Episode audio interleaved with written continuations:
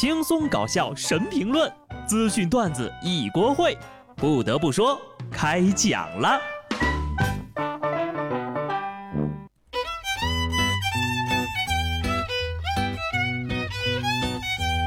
Hello，听众朋友们，大家好，这里是有趣的。不得不说，我是机智的小布。今天开始啊，高考成绩就陆续放榜了。不管结果如何，各位同学悬着的心呢，可以放下了。之前呢，就有毕业生咨询过我，说这个没有作业的假期干点什么好哈？我就一个建议，不是非必须的啊，就不要去打工了，毕竟以后还要打几十年的工。其他非毕业生暑假呀，还是要好好学习的啊，不然呢，就会被你的爸妈送到工地去搬砖。山东临沂一个小学三年级的男孩不想上学，说想去搬砖。妈妈就把他送到朋友的工地去体验一把。妈妈表示呢，儿子去了三天，第一天回来呀，还说想去种地呢。工地上对儿子的评价也非常的高，说他工作认真不淘气。这孩子好像还挺喜欢搬砖的。班上甚至有同学想跟他一块儿去搬砖。果然，在小朋友的眼里，除了写作业，其他的事情都很有意思。不过，怎么没有按套路来呢？标准的剧情应该是小孩子深感赚钱不易，回归校园发奋读书呀。完了，支线任务解锁了本命职业。不过呢，小朋友觉得好玩，也可能是因为还不够累吧。孩子能这么开心，明显是工作量太少了。虽然说劳动教育是极佳的教育方式，但是体验归体验啊，安全第一。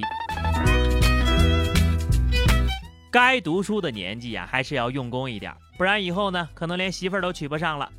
陕西西安一位新郎接亲的时候呢，被新娘要求当场写代码编程，新郎忙的是满头大汗，终于在五分钟之内完成了考验，在电脑上做出了一颗红彤彤的爱心。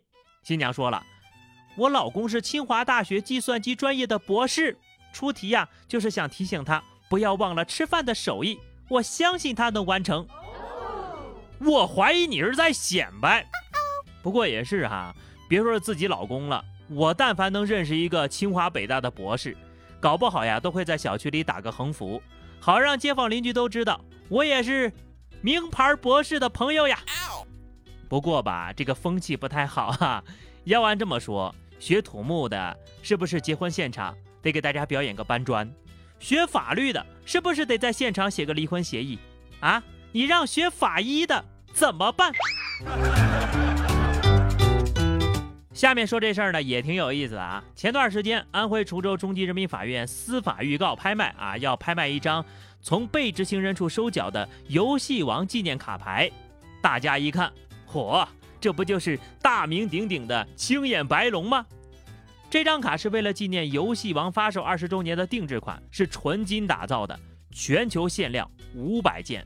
算是收藏卡牌界的至尊王者了。之前呢，在日本的拍卖网站上，一张青眼白龙拍卖出了大约二十万人民币的价格，而这次滁州中院的拍卖，拍价是八十块钱起拍，估价一百块钱。这个参与门槛和起拍价之低呀，比起他之前二十万的市场价，简直是个大漏了。虽然说这张卡片呢被扒没有证书，但是根据其他司法拍卖的商品，什么黄金游戏手柄呀、限量版的游戏机呀等等啊这些来看，这位卡片的主人应该是一位资深二次元，并且是有买正版卡片实力的资深二次元，这个东西啊应该错不了。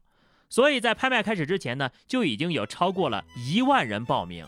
更有几百万人的关注。下午四点起拍开始，四分钟价格就过万了，七分钟超过二十万，十分钟一百万，十七分钟破千万了。这拍卖刚开始半个小时呀，价格就已经喊到了七千万。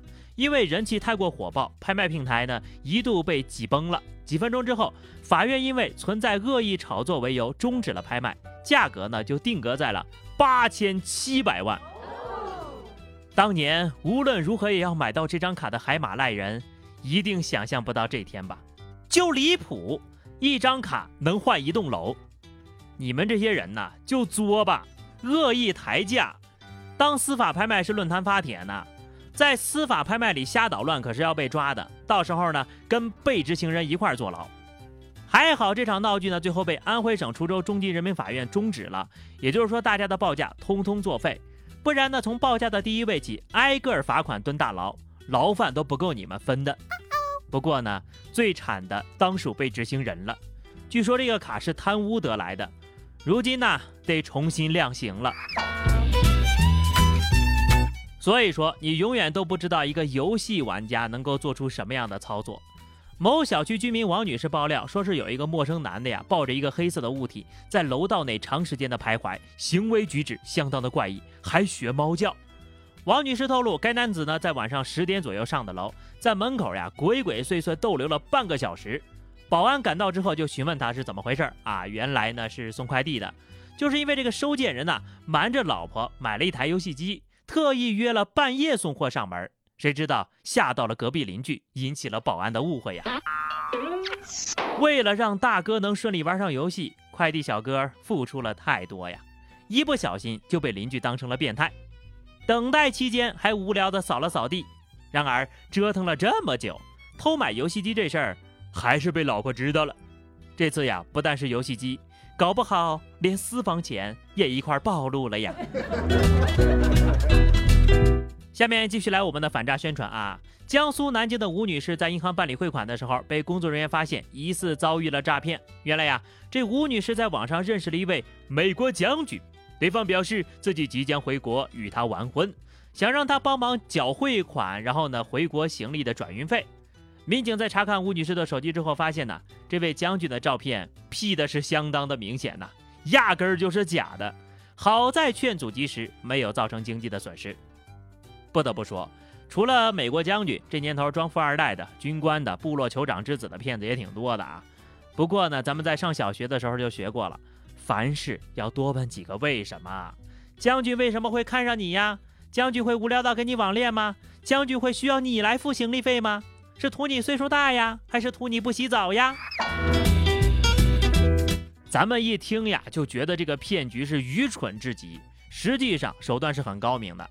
因为骗子能够精准的筛选人群，大多数人看到这种弱智骗局就想笑，所以人家骗不了你，只能骗会相信的人，节省时间，提高效率。所以这就是高明之处。有一点可以肯定的是，骗子是肯定会骗不到我的，因为我穷的自己都害怕。有个小哥也是万万没想到呀，自己买个孔雀蛋还被骗了。河北保定一男子从网上买了十枚孔雀蛋。寄回来之后，孵化了二十多天，终于破壳而出。男子满心欢喜，一看之后傻了眼了。这保温箱里孵出来的是四只小鸭子。男子找卖家去理论，卖家却已经消失了，店铺商品下架关闭，跑路了。这商家就算是欺骗了吧，就很离谱。我听说过丑小鸭变天鹅的，还没听过能变孔雀的。商家肯定也没想到，真的有人能孵出来啊。不过呢，鸭子是无罪的，还请小哥哥细心照料，毕竟味道还是很不错的呀。希望有些不良商家呢，就像有的坏人一样，出手就被抓。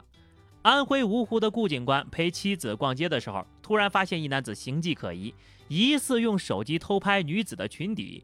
顾警官呢就悄悄跟随，确定是在偷拍之后，一个标准的擒拿手将男子按倒在地。一看呢，就是个经验丰富的老民警了。先是把手机夺过来保留证据，以免对方删掉照片或者损坏手机。随后，男子被移交当地派出所处理。观察、抢手机、擒拿、亮证件，一气呵成，没有一个多余的动作，简直是太帅了。民警逛街太累了，决定抓个贼来放松一下，顺带呢给老婆助助兴。看老公是不是很帅呀？好的，朋友们，那么以上就是本期节目的全部内容了。关注微信公众号 DJ 小布或者加 QQ 群二零六五三二七九二零六五三二七九，来和小布聊聊人生吧。下期不得不说，我们不见不散，拜拜。